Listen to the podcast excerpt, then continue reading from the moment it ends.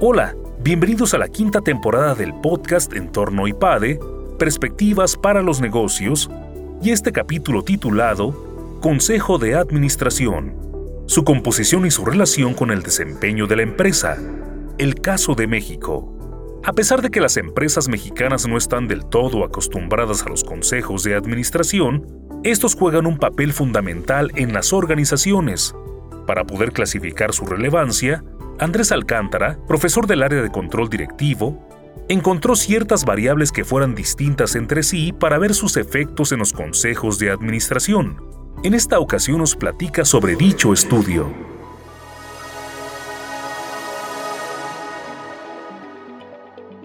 La verdad es que es la primera vez que presento mis resultados de mi proceso doctoral y les platico por qué lo encontré interesante a la luz de un año tan complicado como este. Mi proceso doctoral o, mi tesis doctoral se basó o se enfocó en consejos de administración, consejos de administración y cómo la composición del consejo puede o no predecir el desempeño de la empresa. Y entonces aquí lo que me encantaría es ir explorando el origen de dónde sale esta presentación, por qué la composición podría predecir el futuro financiero de las empresas. Simplemente se vayan haciendo ustedes es qué podría definir el buen desempeño de una empresa. ¿De qué depende que dos empresas que están en la misma industria, una pueda tener mejor desempeño que la otra? La siguiente pregunta un poquito que quiero que exploremos es qué desempeño de los consejos de administración. Y entonces, alguna de las respuestas que nos tuvo que venir a la mente, pues tuvo que haber salido consejo de administración, aunque en algunos de los resultados que arrojo es que las empresas mexicanas no están acostumbradas a tener consejos de administración. ¿Por qué el huevo y la gallina? Porque hay un concepto que se llama endogeneidad y la voy a explicar rapidísimo sin aburrir a nadie. ¿Qué tenemos primero? Un buen consejo que por ser buen consejo toma buenas decisiones y genera buenos resultados financieros o lo que me sorprendió en los últimos dos años que he ido recorriendo programas de dirección y haciendo la pregunta. Hay gente que me dice, oye Andrés, es que primero tengo buenos resultados para darme el lujo de poder pagar un buen consejo. Y entonces veamos qué es lo que pasa primero, si el huevo o la gallina. Tengo primero los resultados y luego el buen consejo, primero el buen consejo y luego los resultados.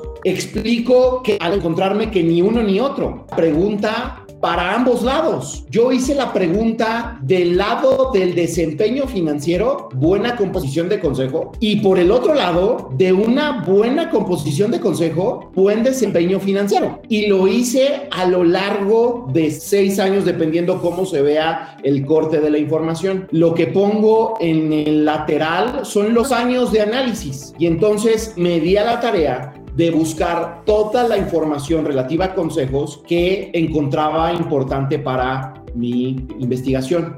Me voy a las hipótesis y en las hipótesis les que generen toda apertura, porque no traen ninguna carga, ni ningún sesgo, ni ninguna intencionalidad. Pues simplemente encontrar variables que fueran distintas en las empresas para saber si tienen o no un efecto en el tema del concepto. Estos fueron mis cuatro cuestionamientos. Lo que yo generé como hipótesis fue la proporción de consejeras mujeres tendrá o no un impacto en el desempeño de la empresa. Este es bien interesante. Si el tamaño del consejo, si qué tanto somos sentados en una mesa tomando decisiones a la luz de la empresa, va a impactar o no el desempeño del consejo y de la empresa. Y finalmente, si la independencia de los consejeros, qué tan independientes son, tendrá o no un efecto. Fue un tema de escoger género, porque era una variable que podíamos encontrar discretizante o diferenciador entre consejeros. El rol dual lo explico rapidísimo. Si el director general y el presidente del consejo tienen o son personas distintas, no existe rol dual. Si el presidente del consejo y el director general son la misma persona, existe rol dual. Bueno, tamaño del consejo se explica solo y la independencia de los consejeros también está bastante clara, pero el punto de quiebre que determiné de la independencia es ni eres propietario ni eres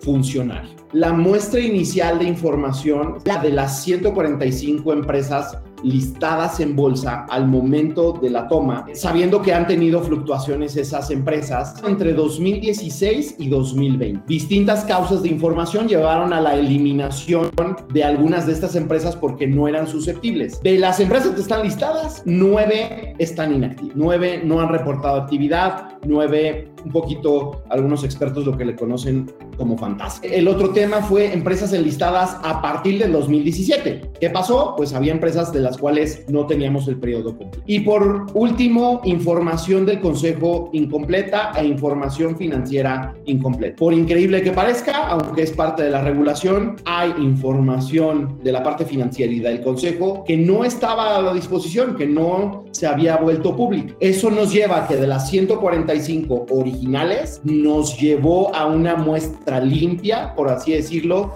de 120 empresas.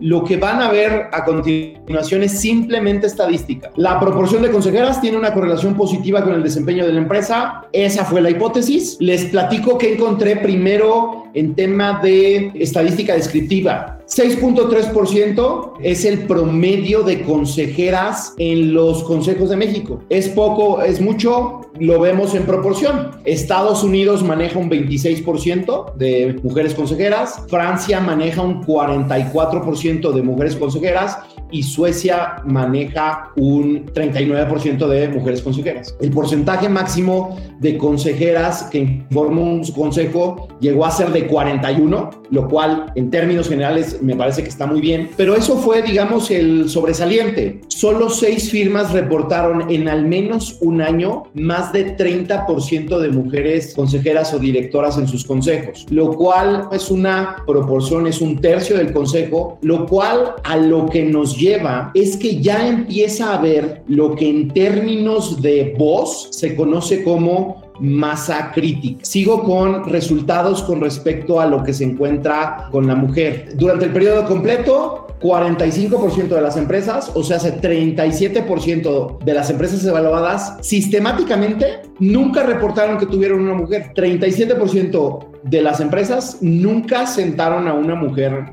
en su consejo. Y lo que estadísticamente salió, no se encontró, al menos en la muestra de México, ninguna relación estadísticamente significativa entre mujeres y desempeño financiero y desempeño financiero y que al siguiente año hubiera un mejor proporción en tema de mujeres. A ese respecto y a lo que se encontró, no todos son malas noticias. Esta ha sido la evolución en dos vías en términos de las consejeras a lo largo del tiempo en empresas cotizando en Bolsa Mexicana de Valor. Empresas que reportaron al menos una mujer, no me tomen a mal el que solo sea uno, pero es un indicador, ha crecido del 38.33 al 54.17. Ha tenido una mejora significativa. Y el promedio de mujeres por año también ha tenido una evolución. De un 2017 con 4.95 a un 2020 con 7.91%. Ha ido hacia lo positivo. Al final, la posición más cercana a la que está un consejero es la de director general. Y entonces podría parecer que una comparación o una clasificación del ratio a pagar estaría cercano a lo que se le paga al director general. Podríamos generar una razón por hora, podríamos generar una razón por tiempo tiempo dedicado. Lo que hoy le pagas a tu director general, compensación anual total, lo tasas, lo mides por hora, por algún periodo que sea equiparable a aquello que le vayas a pedir al consejero. Y entonces podría parecer razonable que sea una equiparación. Y entonces lo que vas a tener es una empresa con un cierto nivel de alta dirección, con un cierto nivel de consejeros. Hay muchas otras que llegan a tener reglas eh, de dedo en metálico, reglas de dedo de industria, en fin, ¿no? Eso es un poco a modo y a razón.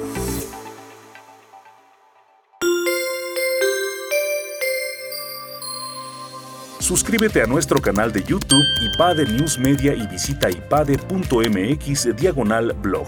En este canal encontrarás videos, artículos e infografías relacionadas con el mundo empresarial de la actualidad y no olvides compartir este contenido.